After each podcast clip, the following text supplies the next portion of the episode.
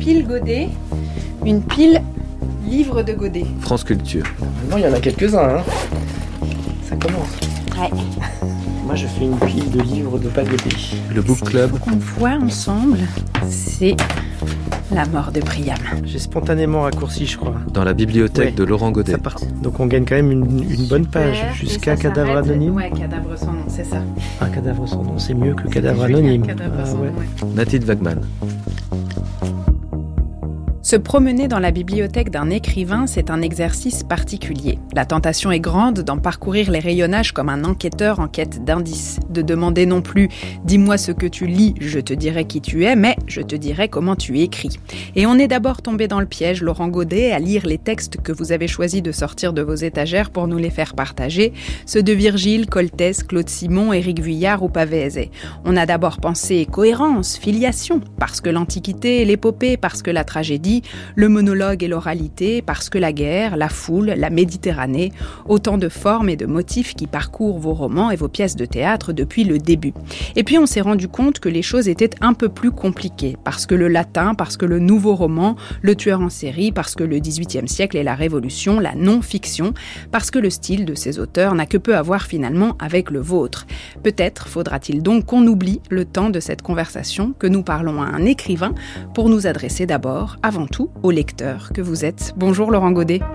Bonjour Mathilde. Merci beaucoup d'être avec nous aujourd'hui et merci d'avoir euh, accepté d'amener un petit peu de votre bibliothèque dans notre studio. Vous avez mis comme ça quelques livres euh, sur la table. On va faire comme si on était chez vous euh, ou presque. Est-ce que c'est possible euh, au fond de séparer l'écrivain du lecteur que vous êtes? Est-ce que dans vos lectures aujourd'hui, il vous arrive encore parfois de lire en tant que vous êtes un simple lecteur entre guillemets et en oubliant que l'écriture, c'est aussi votre métier? Ah, je pense même que chaque livre que j'ouvre, je l'ouvre comme un lecteur et pas comme un écrivain. Euh, et si l'écrivain se rappelle à, à moi, c'est plutôt dans un deuxième temps. Alors soit pendant la lecture, parce qu'il y a une émotion qui naît d'une chose dont je sens que je serais bien incapable de faire ça, ou qui me surprend, ou qui me fascine sur la manière de faire, soit une fois le livre terminé, en y repensant et, en réfléchissant du coup à euh, comment cette personne a, a fait pour le construire. Mais, mais la toute première lecture, moi, il y a toujours euh, beaucoup d'innocence, beaucoup de plaisir, juste ouvrir le livre, savoir où est-ce qu'on va m'emmener. Et je ne crois pas que le fait que je sois auteur joue. Je suis pas sûre que ce soit une chose euh, si courante euh, chez les auteurs Ouais. et les autrices. J'ai l'impression, je me dis que que quand on a fait euh, de l'écriture euh, son métier, ça peut être difficile quand on lit un texte Je de pas de pas penser à, Mais votre question... à la fabrique. Non, mais c'est vrai, mais c'est votre question me fait penser que j'ai plus cette difficulté au théâtre, par exemple, où la fraîcheur de spectateur, c'est pas mal émoussé avec le fait de savoir comment est-ce qu'on construit un spectacle, d'avoir vu des répétitions, de savoir. Euh, c'est moins le cas en tant que lecteur, en fait, je me rends compte. Ouais. Mais tant mieux, pourvu que ça dure. À quand est-ce qu'il remonte euh, chez vous le plaisir euh, de la lecture? Alors, le plaisir de la lecture, bah, à l'enfance, probablement, euh, évidemment. Mais hum, je, je ferai une distinction entre le plaisir de la lecture de l'enfance qui est propre à, à tous les enfants qui ont la chance euh, d'avoir eu un livre entre les mains quand ils étaient gamins, et le plaisir de la lecture où il y a quelque chose de plus, euh, comment dire, je n'ose pas dire qu'il m'a appelé parce que ça fait mystique et ça s'est pas passé comme ça, mais en tout cas de sentir qu'il y a quelque chose qui plaît euh, quand même au-delà de toute mesure, si je puis dire. Et ça, c'est quand même un peu plus tard, c'est plutôt vers euh, 13, 14, 15, 16, dans ces années-là. Euh, où, où- je ne sais pas si je, je- je- me fais comprendre, mais je pense par exemple à un livre comme euh, L'ami retrouvé où il fait beau aujourd'hui à Paris de Fred Ullman. Les deux livres sont de Fred Ullman. Et je parle de lui parce que je, je pense que j'avais 12-13 ans. J'ai adoré L'ami retrouvé, bouleversé. Et à cet âge-là, il venait de passer dans une émission télé qui à l'époque s'appelait Apostrophe. Et j'ai écrit à Apostrophe et il m'a répondu, mais des mois plus tard. Donc j'ai eu une petite lettre de Fred Ullman euh, que j'ai gardée précieusement puis que j'ai perdue depuis malheureusement. Mais je raconte ça parce que je pense que si s'il n'y avait pas eu une, un, un plaisir quand même un peu plus grand que simplement d'avoir aimé ce livre, j'aurais pas écrit à cet auteur. Il y avait déjà une fascination aussi pour l'homme que j'avais vu à la télé, pour qu'est-ce que c'est que ce métier d'écrivain. C'est pas des souvenirs de, de, de prime enfance. et, et déjà l'idée que derrière un texte qu'on découvre, il y a euh, ce personnage un peu mystérieux qui est l'auteur. Justement, c'est pas forcément euh, euh non, mais évident comme. Mais je pense que c'était justement ce qui s'est joué. C'est le choc de, de, le voir à la télé. Mm. J'avais lu le livre avant. On m'avait dit ah bah il va passer à l'émission. J'avais regardé et, et, faire le, la jonction entre ces deux choses, le, plaisir de lecture et cet homme-là qui parlait devant moi, qui était un très vieux monsieur. Je pense qu'on est dans les années 4, milieu des années 80. Il a dû mourir juste après en fait. Mais ça, ça raconte déjà que probablement, je, je l'ai pas du tout vécu comme ça, mais il y avait, euh, il y avait une espèce de fascination en tout cas pour l'écriture, l'écrivain, je sais pas. Qu'est-ce qu'il vous disait dans sa lettre, Fred Ullmann? C'est pas trop indiscret. C'était un, petit mot très court avec euh, quelques fautes de syntaxe merveilleuses et qui se terminait par. Euh, il nous remerciait pour la lettre. Il disait que être en contact avec la, la jeunesse était très important pour lui, quelque chose comme ça. C'était très gentil.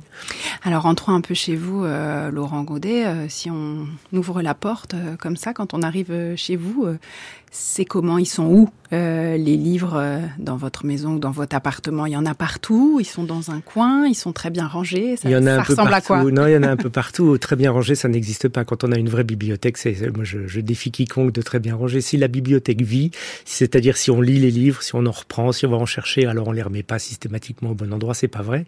Et puis euh, non, bah alors il y en a, il y en a dans l'entrée. Il y a un grand couloir euh, où il y a une énorme bibliothèque littérature française. Ensuite, il y en a dans la pièce où j'aime bien travailler, où il y a mon, ma bibliothèque historique de théâtre, si je puis dire, c'est-à-dire tous les vieux bouquins que j'ai depuis mes, années d'université. On a mis la poésie dans la chambre à coucher. Bah, c'est quand même assez organisé. Alors, c'est ah, ah, organisé dit par, dit comme genre. Ça. Ouais, ouais, dit comme ça, ça a l'air super carré. Ça l'est en fait pas du tout parce que ça déborde. D'abord, il y a trop de livres. Et puis ensuite, euh, il faut que j'évoque quand même le fait que dès qu'il y a une cheminée dans une pièce et il y en a quelques-unes, bah, il y a des livres dessus. Et, donc ceux-là, ils sont pas rangés. mais en fait, c'est bah, comme toutes les bibliothèques, c'est une organisation mentale. C'est-à-dire que moi, je perds pas euh, dix minutes à chercher un bouquin. En fait, je sais où c'est.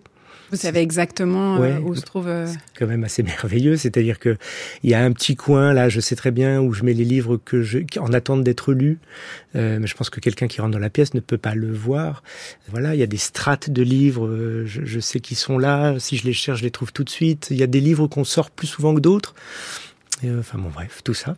Est-ce que quand vous écrivez, peut-être dans cette pièce donc euh, où vous écrivez euh, plus particulièrement quand vous êtes euh, dans cette phase du travail vraiment où il s'agit de rédiger le texte, que ce soit du roman ou du théâtre d'ailleurs, vous allez souvent piocher dans votre bibliothèque pour, euh, non pas euh, à la recherche d'une information précise, hein, je ne parle pas de, de ce qui peut constituer euh, votre documentation, mais à la recherche d'une d'une énergie, de quelque chose qui vous permet de, de vous relancer. Est-ce que vous avez aussi ce rapport-là Alors, pour les romans, par exemple, je le fais plutôt avant de démarrer, c'est-à-dire que je, pour quasiment tous, peut-être un peu moins maintenant, mais au début, chaque livre, chaque roman que j'ai écrit, j'aurais pu vous dire quel texte j'avais lu avant. Euh, c'était à la fois pour me mettre dans une certaine ambiance et puis aussi, je pense, par une sorte de superstition pour, euh, comment dire, me mettre sous les bons auspices de ces auteurs-là et espérer que le livre en, en aurait quelque chose. Euh, sinon, pendant la rédaction, euh, pas tellement. Sauf à l'exception des livres de photos euh, qui tiennent une part dans ma bibliothèque, où là, il m'est arrivé assez souvent pour pas mal de romans comme La mort du roi de Songor ou pour un autre roman comme Ouragan, de reprendre appui sur une photo et donc d'aller chercher ces grands livres qui sont souvent des grands formats et dans lesquels il y a des une espèce de, de, de, possibilité de, ouais, de relancer la machine de l'imaginaire ou de se réappuyer sur du, sur du réel quand c'est du réel. Dans votre toute dernière pièce, Même si le monde meurt, ou Le tout grand voyage, créé cette saison dans une mise en scène de Laetitia Guédon, vous projetez vos personnages à la veille d'une fin du monde euh, annoncée, dont la date est connue, et alors qu'il ne leur reste donc que peu de temps euh, à vivre.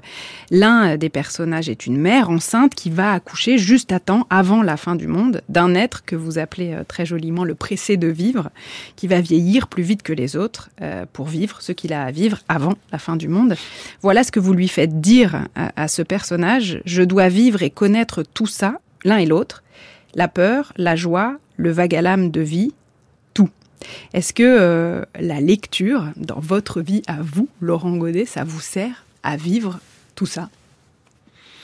Je dirais plutôt l'écriture. Euh, le pressé de vivre, euh, s'il me ressemble, c'est par l'écriture, c'est par l'envie de, tout manger, de tout essayer, de remplir au maximum, de courir, de courir dans la vie, si je puis dire.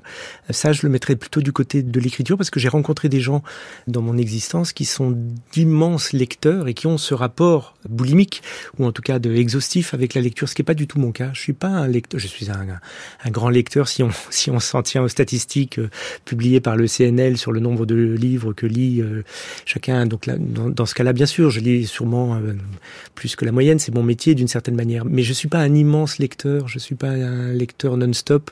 Il y a des tas de périodes où je ne lis pas, notamment les périodes où j'écris. Et comme j'écris beaucoup, souvent, euh, donc euh, je dirais plutôt que cette soif, elle est du côté de l'écriture que de la lecture. Et quand ça s'arrête, du coup, les périodes d'écriture en tant que telles, est-ce que pour le coup, vous jetez vers des livres pour euh, comme ça rattraper une sorte oui, de, oui, bien temps sûr, perdu? Bien sûr, et puis et puis c'est quand même très lié, c'est-à-dire que ça fait du bien aussi de. On en parlait tout à l'heure de savoir s'il euh, y avait un une espèce de jeu de miroir entre ce qu'on lit et ce qu'on écrit derrière, mais c'est vrai que il y a des écritures qui vous donnent envie d'écrire, donc ça fait du bien de retourner à ça. Ce qui n'est pas forcément des auteurs dont vous vous sentez proche, mais simplement de retrouver le, le plaisir de la lecture, l'émotion du lecteur, dans mon cas, donne envie d'écrire. Essayons de faire la même chose pour que euh, certaines personnes ressentent ce que je viens de ressentir en étant bouleversé par tel ou tel roman. Est-ce que euh, dans toutes ces lectures, la littérature contemporaine, celle euh, écrite par vos contemporains, tient une place importante ou pas tellement? Énorme et de plus en plus. Et ça me plaît beaucoup comme idée, c'est-à-dire que ma bibliothèque est de plus en plus vivante. Euh, elle a démarré très morte, comme tout le monde, je pense, les classiques, euh, les siècles passés, ce qui est très bien.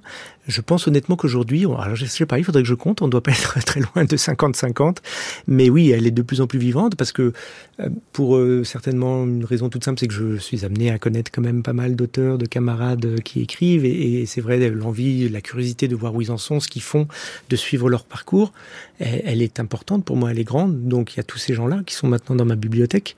Et puis je trouve ça oui, je trouve ça super important de tenter, ce qui est extrêmement difficile, de tenter d'être le contemporain de son époque. Ça a l'air d'être évident parce qu'on se dit, bon bah oui. Mais non, je crois que c'est très dur. C'est très très dur d'aller au même rythme, de comprendre ce qui se joue, de comprendre ce que les uns et les autres cherchent. Et moi, j'ai commencé assez tôt, en fait, parce que dans mes années de formation à l'université, quand je m'étais orienté vers les études théâtrales, j'avais choisi euh, de faire une thèse sur les écritures contemporaines. Donc en fait, dès cet âge-là, 25, 26, 27, j'étais très porté sur la découverte d'une écriture très fraîche qui se faisait dans les auteurs et avait juste 15 ans de plus que moi. quoi. Donc je crois que ça m'est venu là, ça, ça m'intéresse beaucoup et, et ça continue. Et ça veut dire que du coup, être en prise avec le monde dans lequel on vit, être son propre contemporain, le contemporain de l'époque euh, qu'on traverse, ça passe beaucoup par la lecture pour vous. Ah oui, oui, énormément. Ouais, ouais. Et puis il arrive aussi une chose euh, du coup qui me rend un peu mélancolique, mais qui est assez belle, c'est que j'ai maintenant sur les étagères de ma bibliothèque des livres de gens que j'ai connus et qui ne sont plus là. Et ça fait un drôle d'effet. C'est-à-dire que quand on a connu euh, la personne, voir son nom euh, édité sur une tranche de livre, se souvenir de l'occasion, parce qu'en plus c'est le cas pour certains d'entre eux auxquels je pense là, comment est-ce que ce livre est né, que j'ai quasiment vu naître ce texte, que le livre m'a été envoyé très tôt, et maintenant c'est plus que c'est plus qu'un livre. C'est enfin je dis c'est plus que c'est énorme en fait. C'est pour ça que c'est à la fois un peu mélancolique et très réconfortant, c'est qu'on se dit que eh ben il y a ça et que ces personnes maintenant elles sont euh, quatrième rangée euh, de ma bibliothèque. Elles habitent euh, l'espace. Vous oui. pensez à qui par exemple Je pense à un auteur qui a été un, un, très bon ami à moi qui s'appelait Emmanuel Darlet, qui est mort il y a une dizaine d'années, que j'ai vraiment suivi, dont j'ai vu naître certains de ses textes dans des résidences qu'on a partagées. Je pense à un autre auteur qui était beaucoup plus âgé que moi et qui s'appelait Henri Beauchot, que j'ai croisé parce qu'on a partagé le même éditeur, mais avec qui on a eu un petit échange de lettres et qui maintenant n'est plus qu'un livre, que des livres, mais c'est très beau. Je parlais de cette dernière pièce euh, que vous avez placée comme ça dans une, fin du monde. Euh, si euh, on vous annonçait aujourd'hui que la fin du monde est pour dans deux semaines, Laurent Godet, est-ce que ces deux dernières semaines de vie, vous les occuperiez à lire ou à faire toute autre chose À faire toute autre chose, sans aucune hésitation. Marcher et, et, parcourir le monde. On va ouvrir euh, les livres que vous avez ramenés euh, aujourd'hui euh, dans votre besace, Laurent Godet. Mais d'abord, on écoute une chanson dont on s'est laissé dire que vous l'aimiez. Elle était interprétée par la chanteuse américaine Alela Diane.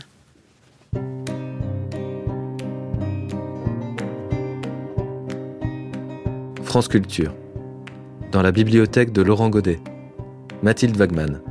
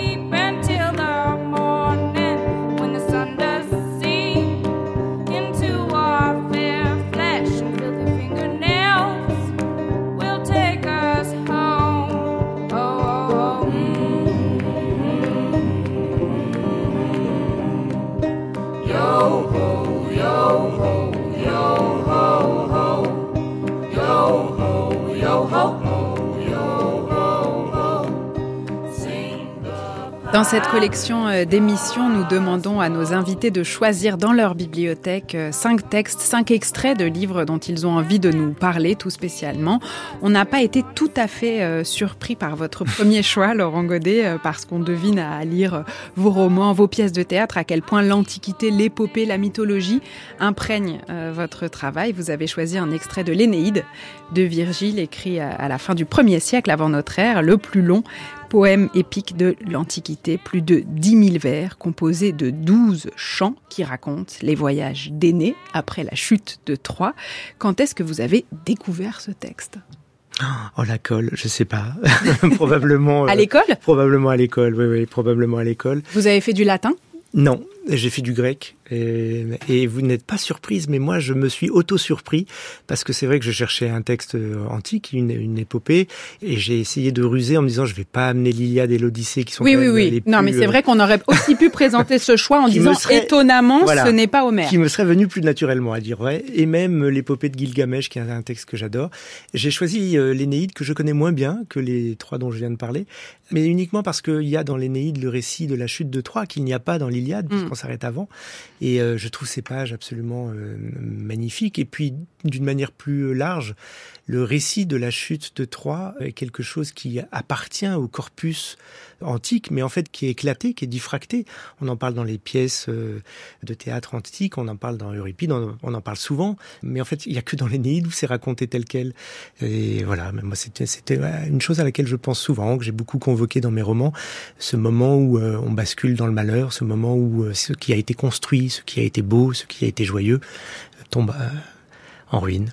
Alors vous avez choisi de lire un passage extrait du chant 2. C'est Aîné qui parle et qui va raconter la mort de Priam. Donc, pour rappeler un peu le paysage, euh, Priam, c'est le père d'Hector. Mhm. Il faut dire que l'homme qui va tuer Priam, c'est Pyrrhus, que Pyrrhus est le fils d'Achille. Achille, absolument. Et qu'Achille est l'homme qui a tué Hector, le fils de Priam. Voilà, Achille a déjà tué un fils de Priam.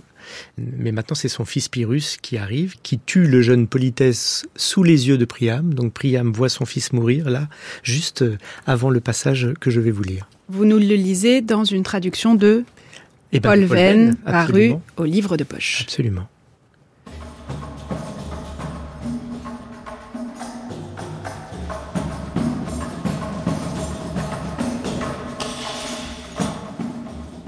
Alors Priam, bien que déjà la mort même le tienne, ne s'abstint plus de rien et ne ménagea pas ses mots ni sa colère. Eh bien, s'écrie-t-il, pour prix de ce crime, d'un pareil forfait, que les dieux te récompensent dignement, s'il est au ciel quelque piété qui s'en soucie, et qu'ils te le fassent payer comme tu le mérites, toi qui m'as mis sous les yeux le meurtre de mon enfant, qui as souillé de sa mort le regard de son père. Tu mens quand tu te dis le fils d'Achille. Non, lui n'a pas agi de même avec son ennemi. Priam, il aurait rougi d'attenter au droit et à la confiance d'un suppliant. Il m'a rendu pour l'ensevelir, le corps exsangue d'Hector. Il m'a renvoyé dans mon royaume. Ayant dit, Priam lança de toutes ses forces un trait de vieillard, un trait sans impact qu'aussitôt le bronze repoussa d'un son rauque et qui resta vainement accroché à la bosse du bouclier. Alors, Pyrrhus, eh bien, tu seras donc mon messager, et tu vas t'en aller rapporter tout cela au fils de Pelée, mon père.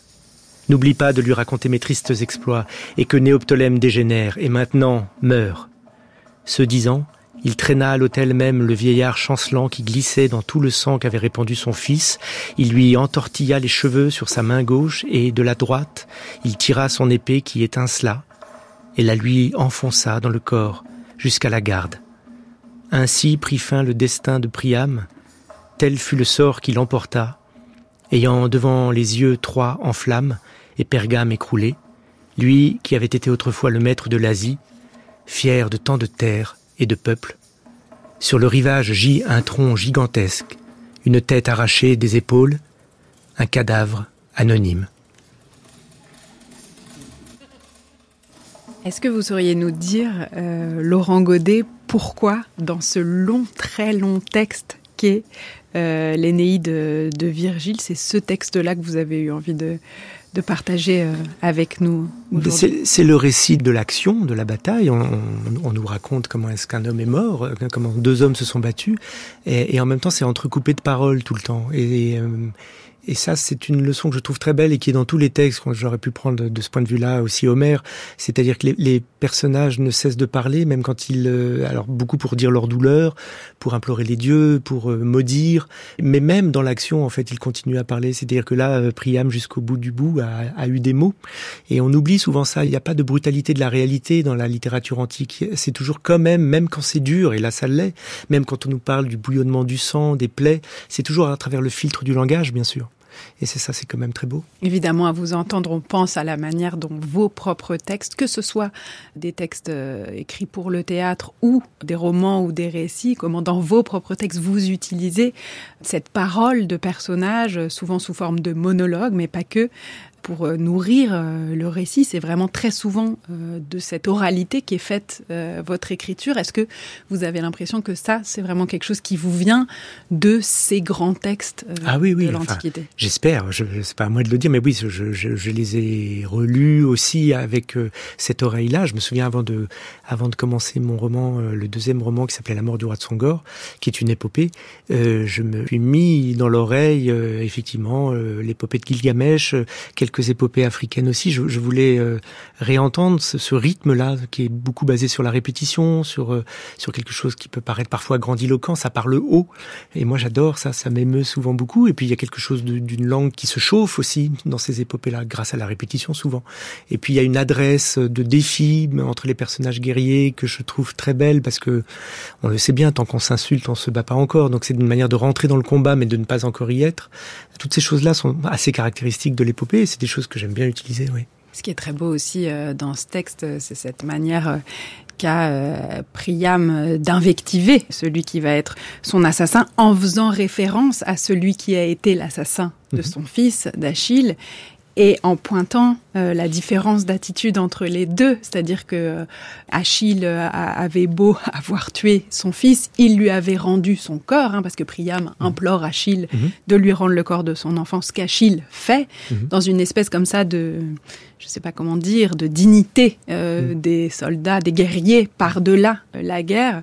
C'est quelque chose, ça je trouve, cette espèce de dignité-là, si c'est le terme juste, qu'on retrouve aussi très souvent dans les personnages de vos romans, de vos pièces de théâtre?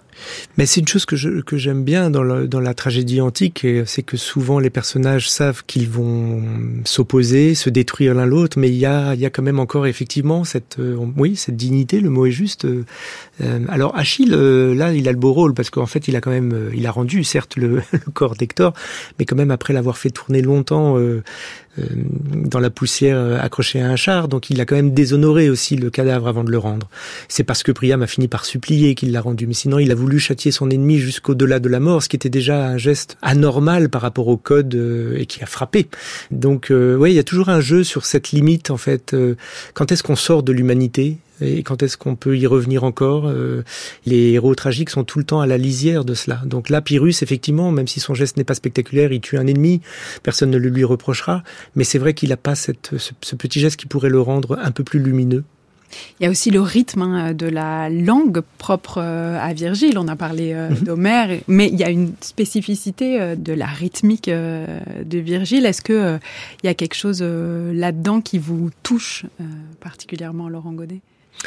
Non, alors honnêtement, je suis plus grec que latin de ce point de vue-là. J'aime beaucoup dans les textes grecs, parfois quand on entend dans la syntaxe quelque chose de, c'est plus sec, je trouve, c'est plus organique.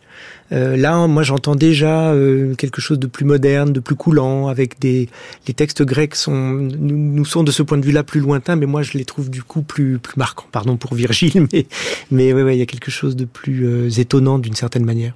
Est-ce que toute cette mythologie-là, c'est aussi des histoires que vous avez découvert au théâtre? Parce que bien sûr, si on parle de l'histoire de la guerre de Troie, il y a nombre d'exemples. Est-ce que vous avez comme ça des je sais pas, des souvenirs de pièces vues Bah bien sûr. Et d'ailleurs, vous, si vous me dites Priam, je ne pense pas euh, tout de suite à, à, Virgile. À dire vrai, je pense d'abord à Écube, qui était sa femme, Écube et Priam, et donc à la, à la tragédie. J'ai eu la chance de voir il y a très longtemps, j'avais 16 ans, une mise en scène d'Écube d'Euripide par Bernard Sebel avec Maria Cazares dans Écube. Ah ouais, c'est ce qu'on appelle une chance. Ah ouais, ouais, ouais je m'en souviens encore. Je me souviens de sa voix, je me souviens de de sa présence sur scène. Je suis allé le voir euh, deux fois le spectacle, euh, tellement ça m'avait euh, sidéré. donc pour moi, la guerre de Troie, Écube, Priam, c'est des personnages en fait qui appartiennent. Je peux pas dire qu'ils appartiennent à tel livre. Ils appartiennent à cette littérature antique, mais qui est, comme je disais tout à l'heure, diffractée dans des pièces de théâtre, de la mythologie, les grandes épopées d'Homère ou de Virgile. Le deuxième texte euh, que vous avez choisi euh, de lire avec nous aujourd'hui, euh, Laurent Godet, c'est un texte de Claude Simon, prix Nobel de littérature en 1985, l'un des chefs de file de cette école que l'on a appelé le nouveau roman. Je vous propose qu'on l'écoute d'abord lui, dans une archive de France Culture de 1976. Il y parlait de son rapport à l'écriture, puis que vous nous lisiez ce texte. C'est le début d'un court livre qui s'appelle Le Cheval, qui était paru pour la première fois dans la revue Les Lettres Nouvelles en 1958, qui a été réédité il y a quelques années par les éditions du Chemin de Fer. Et puis, on en parle après. Avant d'écrire, il y a seulement quelques vagues images, quelques vagues souvenirs, de très vagues schémas de composition, l'idée d'un certain ton, d'un certain rythme ou d'une certaine forme, mais déjà, euh, l'écriture commence à jouer, même si cette dernière n'est pas couchée sur le papier. Maintenant, si on parle de prendre naissance, il est bien évident que ça se produit qu'au moment où je commence à tracer des signes sur une feuille blanche. Euh, c'est qu'au bout d'un certain temps de travail, ça peut aller de deux mois à six mois, que tout à coup on a la sensation que ça prend. Et alors, on a presque la certitude que, sauf accident majeur, il y aura un bouquin. Disons que, de même que le sujet d'un tableau, c'est la peinture, bien le sujet d'un roman, c'est l'écriture. Tout était noir. On ne pouvait pas voir la tête de la colonne. On ne pouvait rien voir du tout. Sauf, quelquefois, mais pas voir, seulement distinguer et même pas distinguer, deviner la croupe du cheval devant soi. Seulement entendre le monotone, l'infini et multiple piétinement, le multiple martèlement des centaines de sabots sur l'asphalte de la route. Comme un grignotement, menu, sans fin ni commencement, statique, comme le bruit que produiraient des milliers d'insectes, les chevaux, les vieux chevaux de l'armée, l'antique à massacre qui va le long des longues routes de la guerre, branlant sa lourde tête cuirassée de plaques métalliques, n'a-t-elle, n'ont-ils pas quelque chose de cette raideur de crustacés? Cet air vaguement ridicule, vaguement effrayant de sauterelles, avec leurs pattes raides, leurs os saillants, leurs flancs annelés comme des corselets, grignotant le temps, l'espace. Quelque chose, ce bruit, ce piétinement, du même ordre que la pluie patiente qui tombait sans arrêt, ruisselant sur les dos, les cuirs, plus fort que le sommeil qui tassait les hommes sur leurs selles, les têtes dodelinant sur les poitrines, engourdies dans une douloureuse torpeur dont ils ressurgissaient, sursautant, jurant au trébuchement d'un cheval, car les chevaux partagent avec les soldats cette faculté de pouvoir eux aussi s'assoupir en mouvement, dormir tout en continuant de marcher, exténués, continuant cependant à mouvoir mécaniquement à travers le sommeil leurs membres fourbus. Ahuris les hommes, retrouvant clair, immense, lancinant, le bruit, ce grésillement qu'en réalité ils n'avaient pas cessé d'entendre, de percevoir eux aussi à travers leur sommeil comme un fond sonore, insistant, l'inquiétante, l'éternelle et barbare rumeur des armées en marche.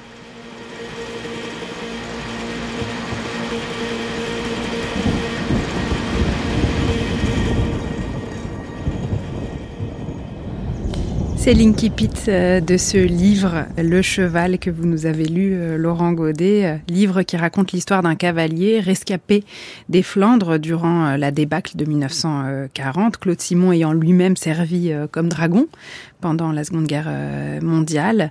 Cet incipit, c'est quatre phrases en tout, mhm. chacune étant plus longue que la précédente, avec cette manière d'inscrire vraiment au cœur de la phrase l'épuisement du soldat dont il est question pour nous plonger comme ça au cœur euh, de cette ligne d'hommes qui se suivent les uns les autres euh, sous la pluie. Euh, comment vous l'avez découvert, ce texte?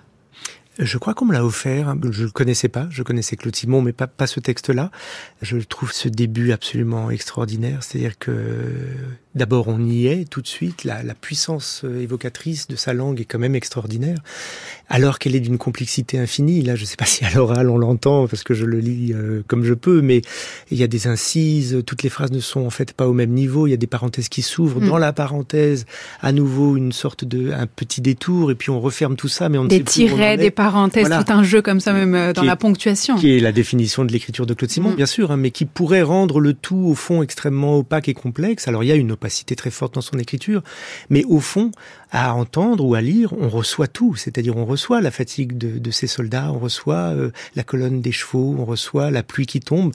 Moi, j'ai pas besoin de plus. Et puis il y a cette espèce de, c'est la syntaxe quoi. Moi, j'aurais adoré trouver ce n'a-t-il, non-il, cette espèce de fausse hésitation inscrite dans la phrase. C'est merveilleux. C'est-à-dire que c'est exactement ce qu'il disait au début. Ce qu'on entend tout d'un coup, c'est la langue qui cherche aussi comment dire mieux ou, comment se tromper puis revenir.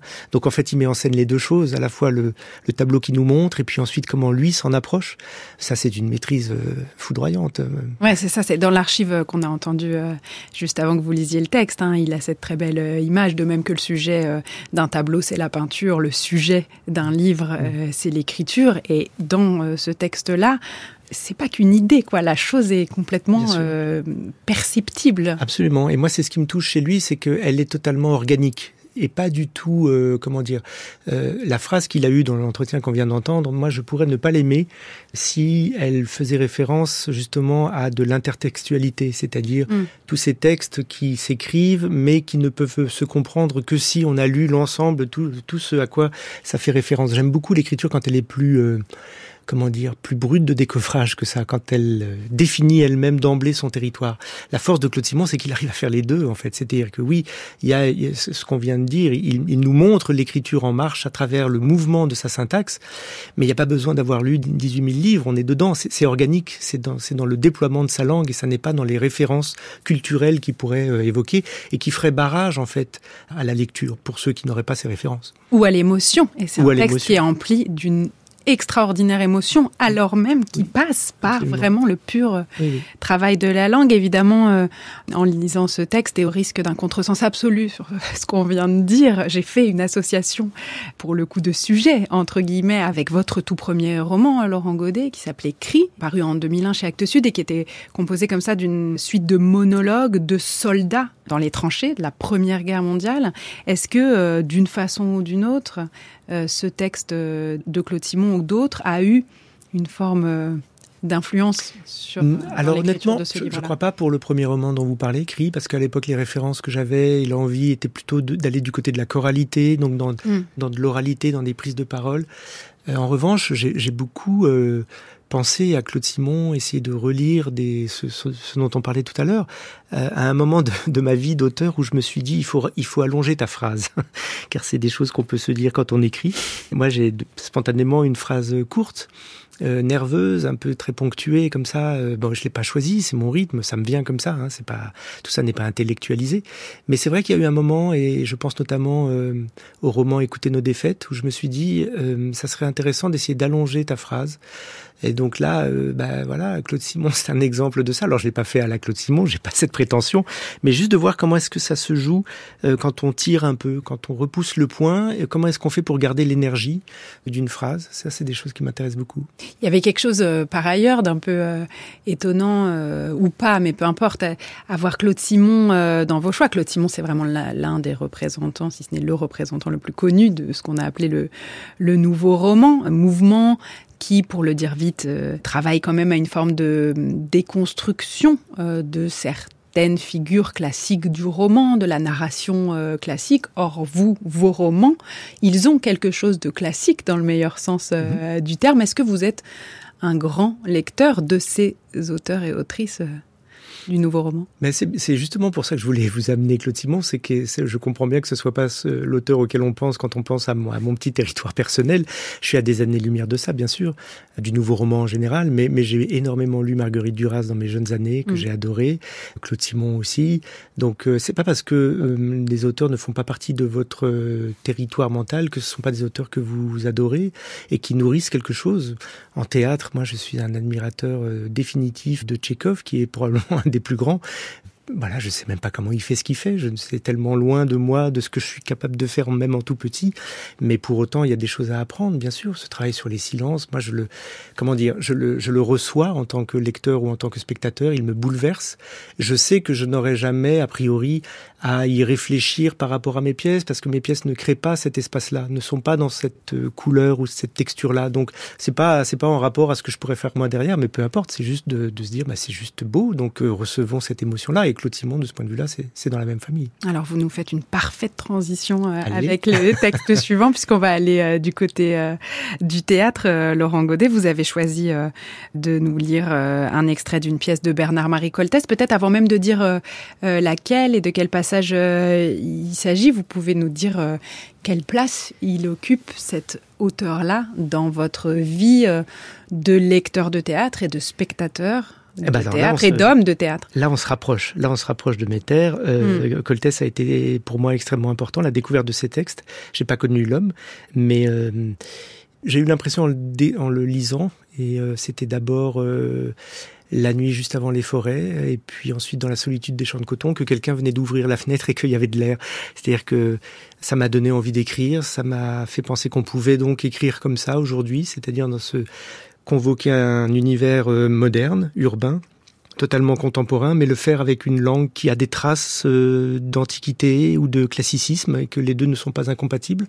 Ça, ça m'a fait un bien fou. Et puis aussi euh, parce que un des hommes qui m'a le plus formé, qui a été extrêmement important dans mon parcours et que j'ai rencontré quand il avait 80 ans et moi 25, je crois, qui s'appelait Hubert Gignoux, a été aussi euh, l'homme qui, euh, quelques années, une décennie avant, avait donné sa chance à Coltès en le faisant entrer au Théâtre national de Strasbourg et en accompagnant ses textes, en organisant d'une certaine manière la rencontre avec Chéreau. Mmh. En le faisant entrer dans l'école hein, du, dans l'école, ouais, du théâtre. Absolument, dont il était lui le directeur. Oui, c'est une figure de la décentralisation, de la décentralisation théâtrale en France. Ouais. Absolument. Et puis, et puis Coltès, c'est aussi Chéreau. Et moi, Chéreau, bon, c'est quelqu'un là pour le coup que j'ai rencontré, que j'ai croisé, dont j'ai vu les spectacles, qui m'a donné ce goût. Moi, je, moi, je suis né euh, en tant que spectateur, je suis né dans une époque où la figure, euh, la grande figure du metteur en scène régnait.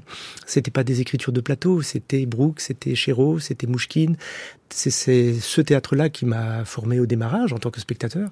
Et Chéreau, par ailleurs, avait lu certains de mes textes, on s'est croisé un peu, donc c'est pas quelqu'un que je connaissais très bien, mais, mais je suis très nostalgique de cet homme-là. J'aimerais bien qu'il soit là et qu'il fasse encore des spectacles. Coltès, vous l'avez d'abord vu sur scène ou d'abord lu votre première rencontre? D'abord lu, parce que j'étais trop jeune pour avoir vu les premiers grands spectacles de Chéreau euh, à Nanterre, c'est-à-dire Quai West. Euh, mais j'ai vu la troisième et dernière version de Dans la solitude des champs de coton, qui reste encore aujourd'hui un de mes plus beaux souvenirs de théâtre. Et puis euh, Le retour au désert aussi au rond-point. Vous avez cependant choisi de lire un extrait de ce qui est la toute dernière pièce de Coltès, Roberto Succo, hein, écrite, euh, euh, achevée euh, à l'automne 88 et publiée pour la première fois aux éditions de Minuit en 1990, donc après la mort de Coltès, juste avant, montée pour la première fois en Allemagne, puis en France, hein, mise en scène de Peter Stein, la toute première, si je ne dis pas de mhm. bêtises. Pourquoi Roberto Succo, pièce inspirée de euh, ce qui fut euh, un fait divers qui avait eu lieu pas très longtemps avant, fait divers autour d'un serial killer, comme on dirait aujourd'hui, d'un tueur en série hein, qui s'appelait euh, Roberto Succo avec un S, mhm. et S que Coltès transforme en Z dans sa pièce. Pour trois raisons, mais je vais essayer d'être très rapide. La première, c'est que c'est tout ce que je ne ferai pas, justement. On est toujours un peu comme avec Claude Simon. Je serais incapable de prendre un fait divers comme ça, réel, assez frais à l'époque, parce que quand il écrit, ça a eu lieu il y a pas très longtemps. Donc avec quelqu'un qui existe, je pense, qui est en prison, une famille qui est encore endeuillée, moi, je ne saurais pas faire ça. J'aurais trop peur de blesser, j'aurais trop peur euh, d'être obscène. et puis, d'une certaine manière, ça me dégoûterait comme geste. Mais je constate, en lisant ce qu'il en a fait, que c'est juste, euh, c'est une pièce très forte, très belle. Donc c'est une petite leçon aussi de se dire que c'est possible. Hmm. La deuxième raison, c'est qu'il y a dans Zuko un très joli personnage de vieux monsieur qui s'appelle le vieux monsieur du métro, je crois, euh, que le tueur, euh, le jeune tueur Zuko euh, croise dans un métro, on pense qu'il va le tuer parce qu'il tue tout le monde. Donc à chaque nouvelle scène, on se dit et, c'est le seul personnage qui tue pas. Et je sais que ce personnage a été écrit pour Hubert Gignoux, donc c'est une pièce qui contient mon vieil ami Hubert, donc c'est aussi une raison supplémentaire. Et puis la dernière, c'est qu'il y a dans cette trajectoire de Zuko quelque chose de totalement mythologique. C'est, ça fait écho à la pièce, la, ma dernière pièce que vous avez citée, même si le monde meurt. Zuko est un pressé de vivre. Il file dans la pièce en fait, il fonce, il traverse les murs, il a une trajectoire comme ça qui le rend, euh, bah, c'est un mythe. Et c'est pour ça d'ailleurs que c'est acceptable, ça n'est plus un fait divers. Alors le passage que vous allez euh, nous lire, euh, bah, il se trouve plutôt au début hein, euh, de la pièce. C'est après la toute première scène qui s'appelle l'évasion, qui voilà représente l'évasion de la prison de Roberto Zucco. On est dans une scène qui s'intitule Le meurtre de la mère, et c'est la mère de Roberto Zucco qui parle. Est-ce moi, Roberto? Est-ce moi qui t'ai accouché? Est-ce de moi que tu es sorti? Si je n'avais pas accouché de toi ici, si je ne t'avais pas vu sortir et suivi des yeux jusqu'à ce qu'on te pose dans ton berceau, si je n'avais pas posé depuis le berceau mon regard sur toi sans te lâcher et surveillé chaque changement de ton corps au point que je n'ai pas vu les changements se faire et que je te vois là, pareil à celui qui est sorti de moi dans ce lit, je croirais que ce n'est pas mon fils que j'ai devant moi. Pourtant, je te reconnais, Roberto. Je reconnais la forme de ton corps, ta taille, la couleur de tes cheveux, la couleur de tes yeux, la forme de tes mains, ces grandes mains fortes qui n'ont jamais servi qu'à caresser le cou de ta mère, qu'à serrer celle de ton père que tu as tué. Pourquoi cet enfant, si sage pendant vingt-quatre ans, est-il devenu fou brusquement? Comment as-tu quitté les rails, Roberto? Qui a posé un tronc d'arbre sur ce chemin si droit pour te faire tomber dans l'abîme? Roberto, Roberto, une voiture qui s'est écrasée au fond d'un ravin, on ne la répare pas. Un train qui a déraillé, on n'essaye pas de le remettre sur ses rails, on l'abandonne, on l'oublie. Je t'oublie, Roberto. Je t'ai oublié. C'est encore euh, un monologue.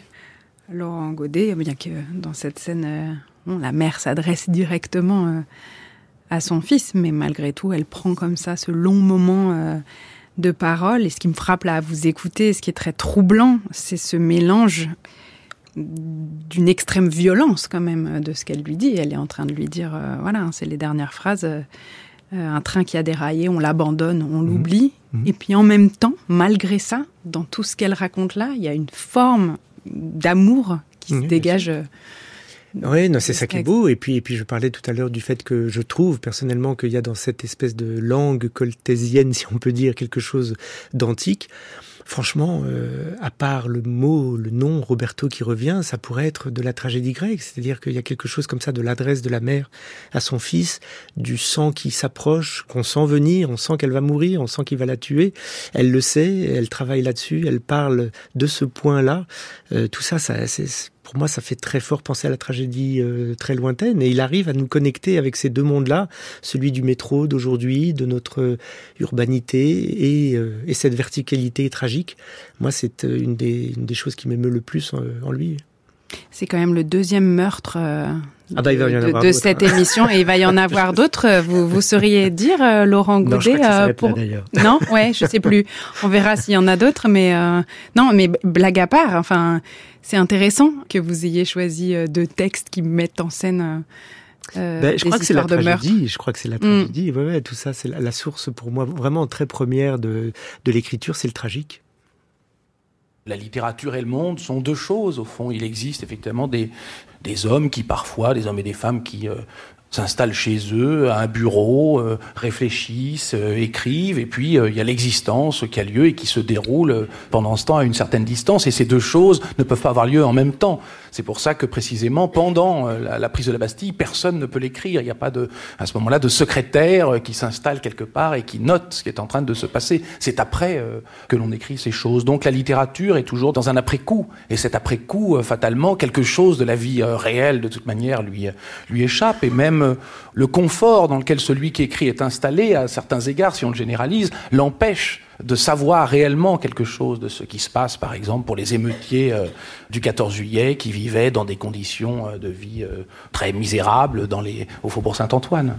C'est l'écrivain euh, Éric Villard qui était au micro de Lucille Como pour une masterclass euh, diffusée sur France Culture euh, en 2018, qui parlait là de son roman 14 juillet, paru chez Actes Sud en 2016, roman très singulier dans lequel Éric Villard se place en quelque sorte au cœur de ceux qui firent la prise de la Bastille et dont l'histoire a été peu écrite, ou plutôt dans le point de vue desquels l'histoire euh, a été peu écrite. Vous l'avez reconnu, euh, Laurent Godet, en l'entendant. Oh, c'est Vuillard l'exalté, avez-vous dit? J'aime beaucoup Eric, vraiment. À la fois comme homme, et, il fait partie de ces écrivains dont je parlais en fait sans les nommer tout à l'heure au, début de notre entretien, de ces gens que dont j'ai envie de suivre le parcours, dont chaque livre, euh, bah, je les attends d'abord, et puis ensuite sont souvent à la fois une surprise et une manière de, de redonner envie d'écrire. Lire Vuillard, moi, me fait du bien, m'apprend des choses, me donne envie de m'y remettre. Il y en a quelques-uns comme ça, hein, mais euh, c'est quelqu'un d'important. C'est d'une voix, Eric, et euh, il écrit à un endroit assez singulier, qui n'est pas tout à fait du roman, qui n'est pas non plus des essais, c'est euh, mm. ça mélange les deux. C'est une prise de parole, c'est une adresse au monde dans lequel il vit, c'est une voix et qu'il déploie avec une espèce comme ça de, de, Il y a du muscle chez Villard et je crois que c'est ce que je préfère. Il y a, sa langue a beaucoup de muscles ce sont des récits. En effet, ce n'est pas exactement des romans. Hein. D'ailleurs, ils sont pas euh, intitulés comme tels. Hein. 14 juillet sur la couverture, en dessous, il y a écrit récits. C'est des récits extrêmement nourris d'histoires, d'archives. Euh, ce texte-là en particulier, hein, euh, ce qui est très impressionnant dans 14 juillet, c'est comme ça les différents de niveaux de lecture entre l'histoire qui malgré tout nous est racontée et une forme de réflexion sur le statut même de ce qui nous est raconté. Pourquoi ce livre-là en particulier? Quel effet il a eu euh, sur vous à la lecture? Bah, Il m'a mis une petite claque 14 euh, juillet et j'en ai beaucoup parlé avec Eric et ça fait partie de ce qui m'intéresse en, dialogue comme ça d'auteur à auteur. C'est moi j'ai sûrement un petit tropisme pour les grands hommes et j'ai ce travers-là. J'ai travaillé sur le Alexandre le Grand, j'ai mis Hannibal et le général Grant dans Écouter nos défaites. Il y a quelque chose dans le grand homme historique qui m'intéresse parce qu'il concentre un certain nombre de choses, parce qu'il permet de, de centrer, oui, effectivement, des problématiques. Et je sais que c'est probablement faux historiquement, c'est-à-dire qu'un homme ne fait pas l'histoire, c'est pas vrai. D'un point de vue de l'historien ou des historiens, il faudrait plutôt, si c'est bien l'histoire qu'on veut raconter, raconter les foules silencieuses, raconter les longues tendances, raconter tous ceux qui, qui n'ont pas de nom et qui, à un moment donné, euh, ont fait euh, ce qui ensuite est écrit dans nos livres d'histoire. Eric le fait. Moi, moi, je le fais moins, ou en tout cas, j'ai besoin de ces petits piqûres de rappel en me disant, il n'y a pas de crime à vouloir parler des grands hommes, et je continuerai à en convoquer quelques-uns parce que ça me permet, moi, de construire autour d'eux aussi de l'imaginaire. Mais c'est vrai que ne pas oublier euh, les foules et être capable de les raconter, je trouve ça magnifique. Justement, euh, le texte que vous avez choisi, c'est un extrait d'un chapitre qui s'intitule précisément La foule et dans lequel Eric commence à parler d'abord des femmes, de toutes ces femmes qui se sont pressées près de la Bastille. Mais on les appelle encore du nom de leur mari, femme Garnier, femme Lorion, femme Gervaux, femme Lambert, femme Blanchet, femme Juteau qui bat le linge, femme Cotin qui picole au cabaret, femme Baudra qui essore ses torchons, femme Quinquet qui souffle sa bougie, femme Titus qui torche son gamin, femme Navet derrière son comptoir et femme Bassin devant son lavoir. Et puis, ces femmes ont des métiers. Elles sont étalantes sur les trottoirs, couturières, ouvrières, polisseuses, loueuses de chaises, crieuses de vieux chapeaux, vendeuses de marées, marchandes de cannes, marchandes de fruits, marchandes d'épingles, marchandes de cierges, marchandes de crêtes de coq, marchandes de tout. Et combien d'autres dont les noms tombèrent à l'oubli? Nul ne le sait, nul ne les connaît. Sans eux pourtant il n'y a pas de foule, pas de masse, pas de Bastille. C'est jusqu'à eux qu'il faut aller à travers la petite forêt des témoignages, à travers cette lisière qui s'effiloche, qui part des grands témoins et s'efface à mesure que l'on va vers la foule, à mesure qu'on s'approche du peuple. Ainsi, depuis Chola, marchand de vin illettré, qui laissera cependant un petit mémoire dicté, jusqu'à Claude, qui avait alors 22 ans, était le fils d'Antoine, chaudronnier, et de Marie-Louise, et qui, en 1789, vivait rue de Lappe, ce qui fait déjà une petite histoire, on doit encore tirer un bout de chemin et se rendre jusqu'à Roger, dont on n'a que le nom, rien que ça, Roger. Et de là, à partir de ces deux misérables syllabes qu'on a tant ailées depuis, dans les Inques, dans toutes les usines de France et de Navarre, du fond du mutisme effrayant des choses écrites, il faut enfin abandonner toute trace, s'absenter des lettres, écarter les archives, mordre le néant et tomber dans le grand baquet où plus personne n'a de nom.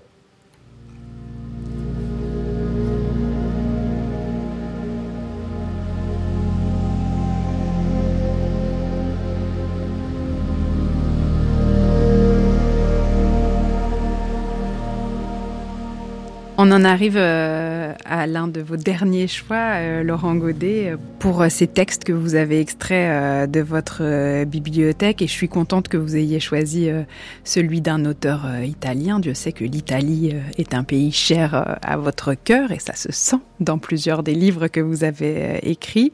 Vous avez voulu nous lire un poème de Cesare Pavese, extrait de son premier recueil, de son premier livre qui s'appelait Travailler fatigue. On le connaît évidemment surtout comme romancier, mais Pavese a été aussi un grand poète. Ce poème, premier poème de ce recueil, euh, a été écrit en 1930. Le recueil a été publié en 1936. Il s'appelle euh, Les mers du Sud. Euh, quelle place Pavese occupe dans votre vie, dans votre parcours de lecteur? Ben, c'est un auteur que j'ai découvert quand j'avais une vingtaine d'années, quand j'ai découvert aussi le sud de l'Italie, les Pouilles, la Sicile. Et donc pour moi, les deux choses sont maintenant liées, alors que Pavese n'est pas du tout du sud, il est, même plutôt du, du nord. Mais pour moi, c'est associé, y compris dans le poème, quand je vais vous lire un petit extrait. J'ai l'impression que ça me raconte le Sud, ce qui n'est pas tout à fait vrai, parce que c'est pas de cette région-là qu'il parle, mais euh, mais c'est probablement à cause du fait que voilà, je les ai découverts ensemble, le Sud et Pavese. Et puis c'est une il y a une autre raison, c'est que hum, je connais encore, je crois, un petit bout de ce poème par cœur. Et euh, on parle beaucoup des livres, de la bibliothèque. Euh, la question du par cœur, moi, me rend très triste. Je me rends compte maintenant euh, que tous les textes que je connais encore par cœur ont été appris entre 15 et 25 ans. Après, ça s'imprime plus. J'essaye parce que j'adore ça. J'adore l'idée de pouvoir réciter un poème, mais j'y arrive plus. Donc, je, aux, plus jeunes qui nous écoutent, je leur dis dépêchez-vous, apprenez par cœur. ça reste, c'est hyper rentable. Ça reste tout le temps. Je suis encore capable de me souvenir de choses que j'ai appris à 18 ans, alors que j'y arrive plus. Et donc, euh, donc voilà, c'était aussi pour faire un petit clin d'œil sur l'importance de ça. Et puis, et puis, vous l'avez dit, attendez, ce titre travailler fatigue. Mais moi, j'aurais aimé le trouver. C'est l'un des plus beaux titres de l'histoire de la littérature. D'abord, c'est une vérité euh. totale et ensuite, le titre est magnifique. Bon, on peut dire aussi que ce texte, euh, ce tout premier paragraphe euh, de ce tout premier poème de ce recueil, vous l'avez placé en exergue de votre roman Le Soleil d'Escorta, qui vous avait valu de recevoir le prix Goncourt. C'était en 2004. Roman qui retrace l'histoire d'une famille, de plusieurs générations, d'une famille qui vit dans les Pouilles et dont vous tracez comme ça le destin. L'exergue, l'idée de l'exergue, elle vous est venue euh, après avoir écrit euh, le livre ou d'une certaine manière, ce poème qui fait écho aussi comme ça à l'histoire euh, d'une destinée familiale, il vous a un peu accompagné. Non, non, il a accompagné, il a accompagné l'écriture et c'était important que ça soit un exergue parce qu'il y a la, vous allez l'entendre, il y a la question du silence qui est posée d'emblée chez chez Pavès et, de, de, il y a cet homme qui marche avec son oncle son cousin. Et la question du silence euh, qui se pose entre les deux, est-ce qu'elle est... Euh, on sent qu'il se passe des choses entre eux alors que ça reste dans le silence? Moi, je la lis aussi euh, au sud de l'Italie, à ces terres du sud qui sont des terres souvent de silence, ou en tout cas là, où la virilité veut être du côté du silence. Mais Scorta essayait de travailler à partir de là pour ouvrir sur de la parole, en fait, pour ouvrir sur une transmission. Avez essayé de travailler à partir de là. Oui, oui, oui, Vous avez dit Scorta ah, pardon, les Scorta, excusez-moi. Non, non, mais, euh, mais Scorta, ils se parlent. Euh, c'est pas facile, mais ils se parlent parce qu'ils veulent se transmettre des choses. Donc ils partent du silence et puis ils en sortent. Je crois que le courage est souvent du côté de la parole. Mais il y a quelque chose de beau dans ces, dans ces hommes qui sont côte à côte et qui ne disent rien aussi. Alors vous nous le dites euh, d'abord en français, d'abord en italien? De mémoire? Allez, de mémoire. Non, mais de mémoire, je sais pas. De mémoire, ça fait quelque chose comme Camminiamo una sera sul fianco di un colle, in silenzio. Nell'ombra del tardo crepuscolo, mio cugino è un gigante vestito di bianco che si muove pacato, abbronzato nel volto, taciturno. Tacere è la nostra virtù. Et après, je ne sais plus. bah, vous avez le droit de lire. Mais j'ai le droit de lire, alors Ouais, on continue. C'est autorisé. Qualche nostro antenato deve essere stato bene solo, un gran uomo tra idioti o un povero folle, per insegnare ai suoi tanto silenzio. Vous voyez, j'aurais dû le savoir déjà par cœur jusqu'à là, ça aurait été mieux. C'est déjà pas mal. Et vous nous dites euh, la traduction? La traduction, mais bien sûr. Un soir, nous marchons le long d'une colline, en silence. Dans l'ombre du crépuscule qui s'achève, mon cousin est un géant, habillé tout de blanc, qui marche d'un pas calme, le visage bronzé, taciturne. Le silence, c'est là notre force. Un de nos ancêtres a dû être bien seul, un grand homme entouré d'imbéciles ou un malheureux fou, pour enseigner aux siens un silence si grand. C'est un texte que vous avez découvert d'abord en italien. Laurent Godet, quel rapport vous avez euh, à cette langue Vous l'avez, vous la parlez euh, bien depuis Je- longtemps? Non, je suis malheureusement pas capable de, de lire en italien parce que je comprends le sens, mais je ne savoure pas le, les choix de langue ou, le- ou la syntaxe. Donc je, je suis trop accroché au sens pour euh, pour lire un roman en italien. Ça me désole un peu. Mais à l'époque où je- j'avais plongé dans Pavese, j'avais fait l'effort d'acheter aussi une édition italienne et de les lire en italien, euh, justement pour rentrer dans sa langue. Alors là, je précise que vous avez lu euh, la traduction euh, de Gilles de, de Vannes. hein. le recueil Travail et fatigue est paru avec La mort viendra et elle aura tes yeux aux éditions Gallimard. Un très très grand merci, Laurent Godet, d'avoir été avec nous aujourd'hui et de nous, avez, euh, nous avoir fait partager tous ces textes. O come ti inganni se pensi che non hanno a finire. Bisogna morire, bisogna morire, bisogna morire.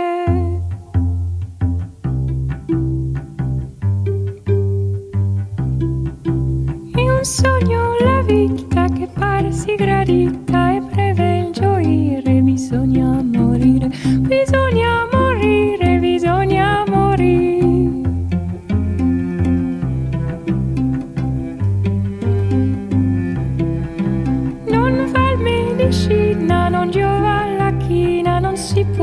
guarire, bisogna morire, bisogna morire, bisogna morire.